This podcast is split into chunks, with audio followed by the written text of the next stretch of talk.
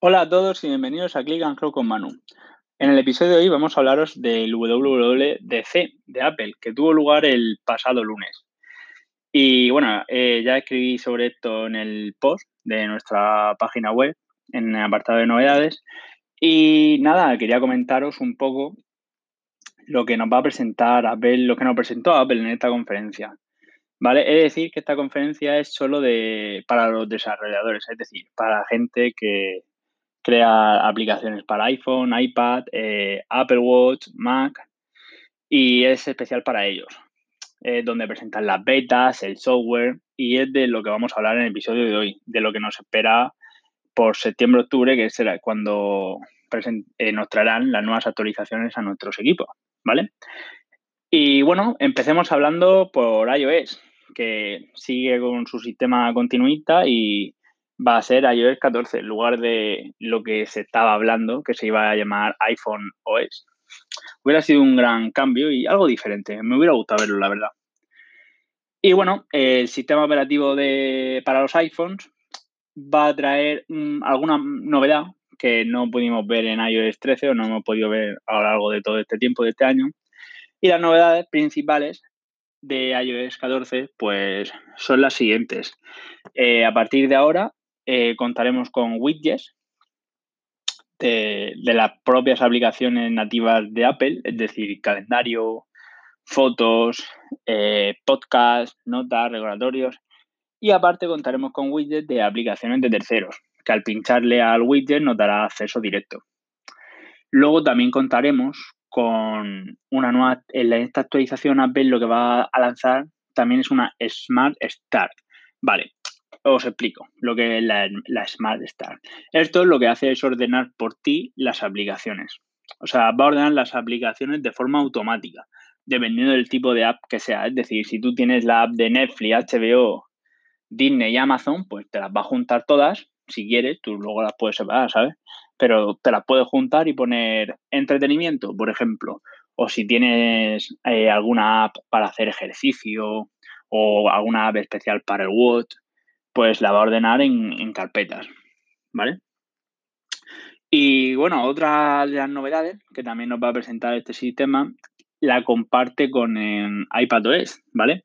Y es que, por ejemplo, aquí no se estila mucho, eh, se suele estilar más en las grandes ciudades. Aquí en España está empezando, ya lleva un año, casi dos, en Madrid, en Barcelona, que por ejemplo es el caso de los patinetes eléctricos, ¿vale?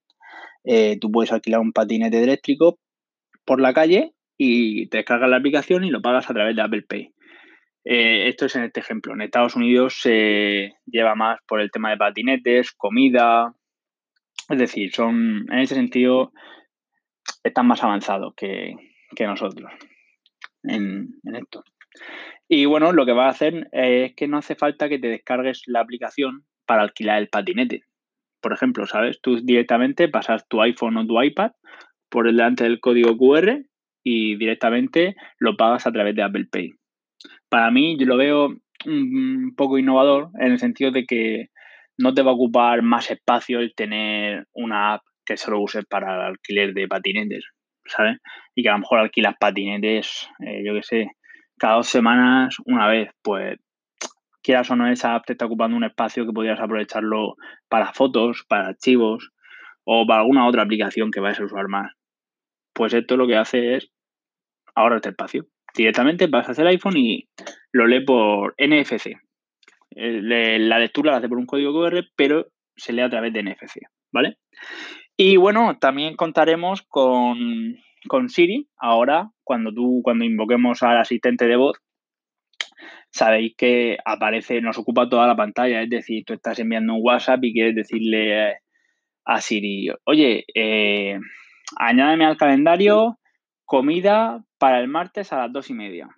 Pues sabes que te quita toda la pantalla del WhatsApp y se pone directamente todo, todo lo ocupa Siri. Vale, pues ahora no va a pasar eso. Ahora lo que va a salir es un círculo cuando lo invoquemos abajo, en el inferior de la pantalla, y tú podrás continuar haciendo lo que tú quieras. O sea que, perfecto. También eh, Apple nos, nos ha introducido bueno, nos lo ha dicho, eh, no sé si esto llegará a buen puerto o no, pero que estas dos últimas cosas que voy a decir de iOS, que el tema de las llamadas, cuando recibamos una llamada, tampoco nos va a ocupar toda la pantalla. Es decir, en la parte superior de la pantalla nos aparecerá como un rectángulo de que estamos recibiendo una llamada. Y si nosotros estamos en Instagram o viendo algún vídeo, no nos ocupará toda la pantalla y podremos seguir haciendo lo que, lo que estábamos haciendo. Eso, pues es algo que yo sinceramente lo, aprecio porque, madre mía, el estar haciendo cualquier cosa y que de repente te salte toda la notificación, muchas veces pues es un fastidio. la verdad, no lo voy a negar. Y luego ya lo último, que no sé si lo hará, lo, dejó, no lo mencionó, lo mencionó, pero no le dio mucho ímpetu, es el, por ejemplo, el utilizar dos pantallas al mismo tiempo en el iPhone. Ya sabemos que con, la llegada de iPadOS eh, pudimos ver de que podíamos estar al mismo tiempo realizando una, un documento Word y visualizando un vídeo en YouTube, por ejemplo. Eh, a mitad de la pantalla el vídeo y a otra mitad el documento Word. Pues esto supuestamente va a llegar también a, iPhone con la llegada de iOS 14. No sé si se cumplirá o no, porque hay veces que Apple lo deja ahí en el tintero, ¿vale? No lo deja para posibles actualizaciones. Pero yo no lo espero. Si llega, oye, pues muy bien, me encantaría, porque yo soy una persona que, por ejemplo, con el iPad solo utilizar dos pantallas, solo estar a lo mejor realizando un documento y viendo un vídeo, de una review o algo. O sea que yo eso lo voy a utilizar bastante, si llega. Y bueno, pasemos al siguiente punto, que es iPad OS 14. Bueno, iPad OS 14 va a tener exactamente lo mismo que iOS 14, solo que va a incorporar una novedad que muchos usuarios, entre ellos me incluyo, llevamos pidiendo a Apple bastante tiempo. Que, por ejemplo, este, esta diferencia que tiene es un nuevo sistema de búsqueda parecido al Finder que podemos encontrar en los Mac. Y que a la hora de utilizar el Apple Pencil, también podríamos utilizarlo en, por ejemplo, en lo que es la pantalla de inicio. ¿Sabes? Le va a dar más utilidad al Apple Pencil. Y el tema de la búsqueda es algo que nos interesa bastante porque lo, eh, para quien tenga un Mac o haya tocado un Mac, eh, el Finder eh, para mí es lo mejor. a la hora de buscar aplicaciones, el Finder te ayuda bastante y que esto pueda llegue a iPadOS es un paso de que como que están queriendo unificar iPadOS un poco con Mac. Y bueno, esas son las novedades que hemos encontrado. Las principales novedades que hemos encontrado en, en iPadOS 14. El resto es exactamente lo mismo que en, que en iPhone, que en iOS 14. Y ahora hablemos del Apple Watch. ¿Qué nos espera con Watch OS? Bueno, las novedades que ha introducido, sabemos que para mí actualmente el mejor el smartwatch que podemos encontrar en el mercado es el Apple Watch. Eh, para una persona que le guste los smartwatch, yo, recomendaría un Apple Watch si tiene un, un iPhone, claro. Y si no, pues hay otras alternativas que no son de Apple, que claramente son muy buenas. Está el Samsung Gear y el Huawei Watch. Pero bueno, no en, otro episodio hablaremos, hablaremos de ello. Bueno, pues las novedades que trae el Watch, WatchOS, eh, son principalmente, no son muchas, pero Apple lo que ha hecho ha sido hacernos más caso. Por ejemplo, la principal novedad es que va va a traer un medidor de sueño a partir de, no todos los Apple Watch, sino a partir del, Apple, del Series 3 hasta el Series 5 y hoy el nuevo que saquen este año, traerán el medidor de sueño. Esto es que una actualización que ya Apple tenía tiempo, pero la han lanzado ahora. Mm, por, innovar o por tener, por sacarle algo al Watch. Y la verdad es que esto es muy útil porque, por ejemplo, yo en mi Apple Watch eh, tengo la aplicación de Auto Sleep que pasé por caja y pagué, no fueron muchos, no sé si fueron dos o tres euros, pero es algo que ya venía de mi anterior reloj que lo utilizaba. Y la verdad, a mí, por ejemplo, yo todas las noches, menos cuando no tengo que cargar el watch, suelo dormir con él porque me gusta medirme el sueño, saber las constantes que he tenido a lo largo de la noche, si he estado inquieto, en el momento en que he podido tener algún sueño. Eso el watch te lo detecta. Y con la actualización que va a lanzar Apple, te lo va a detectar supuestamente mejor que esta aplicación. no lo sé, todo será ver cómo es y oye, a lo mejor hablaré de ello en, un episodio, puede, puede que hable porque lo más seguro que me guste. Y bueno, va a traer también en, el apartado de actividad, va a traer nuevas actividades, por ejemplo, el, el baile, va a traer varios tipos de baile.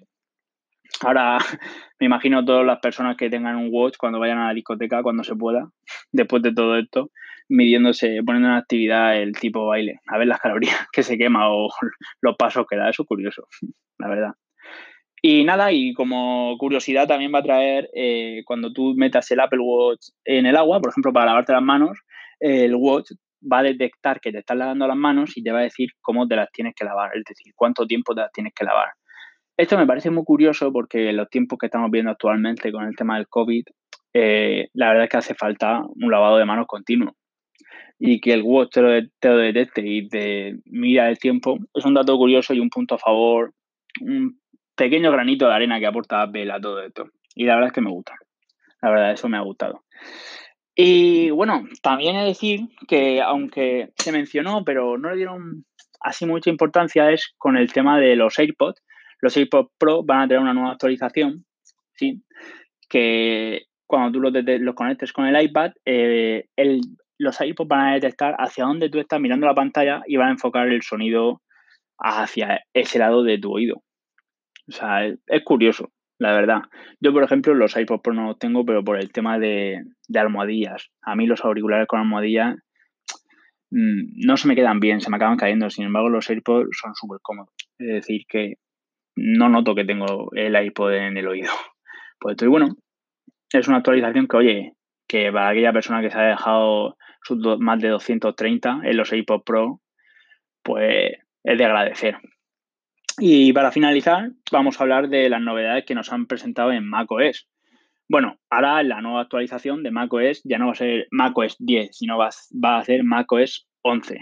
Ya era hora de que Apple cambiara el número, ya va mucho tiempo, 10 punto tal, ahora va a ser 11 directamente. Y el nombre va a ser Big Sur.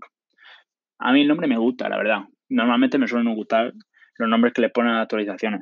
Pero este, la verdad, sigue en su línea y la verdad es que sí. Está muy bien. Y bueno, hablemos de las principales novedades. Eh, van a cambiar todos los eh, emoticonos. Van a hacer un completo rediseño de los emoticonos. Y ahora en sistema operativo de Mac vamos a encontrar como que han hecho una pequeña. Se están como queriendo unificar iPadOS y iOS. ¿Vale? El iPad va a ser un poco más tirando a macOS y macOS va a ser un poco más tirando a iPadOS, ¿vale? Eh, me gusta, me gusta la idea y no veo, no descarto la idea de que en un futuro fusionen iPadOS y macOS. Para mí eso sería bestial, sería brutal. Pero esta novedad en macOS me gusta porque el, diseño ya llevamos muchos años viendo el mismo diseño y, la y las novedades estas pues me gustan aparte de que también vamos a poder encontrar los widgets que tenemos en, el iPhone, por ejemplo, en Mac. Y eso es una novedad que me gusta. Sí, no, es, no ha sido muy innovador, pero a los usuarios de Mac eh, es de agradecer tener ese, pequeño gesto. A mí, ese pequeño, el tener los widgets es más cómodo. El gesto, quiero decir, es más cómodo. Y la verdad que me gusta, la verdad que me gusta. Pero la principal novedad en los Mac no es esto, es la noticia que lanzó Apple de que los nuevos Mac, dentro de dos años, año y medio, dejarán de contar con procesadores Intel.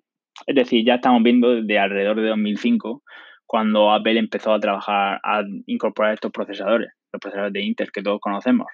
Ahora, eh, Apple va a incorporar unos procesadores propios con arquitectura ARM.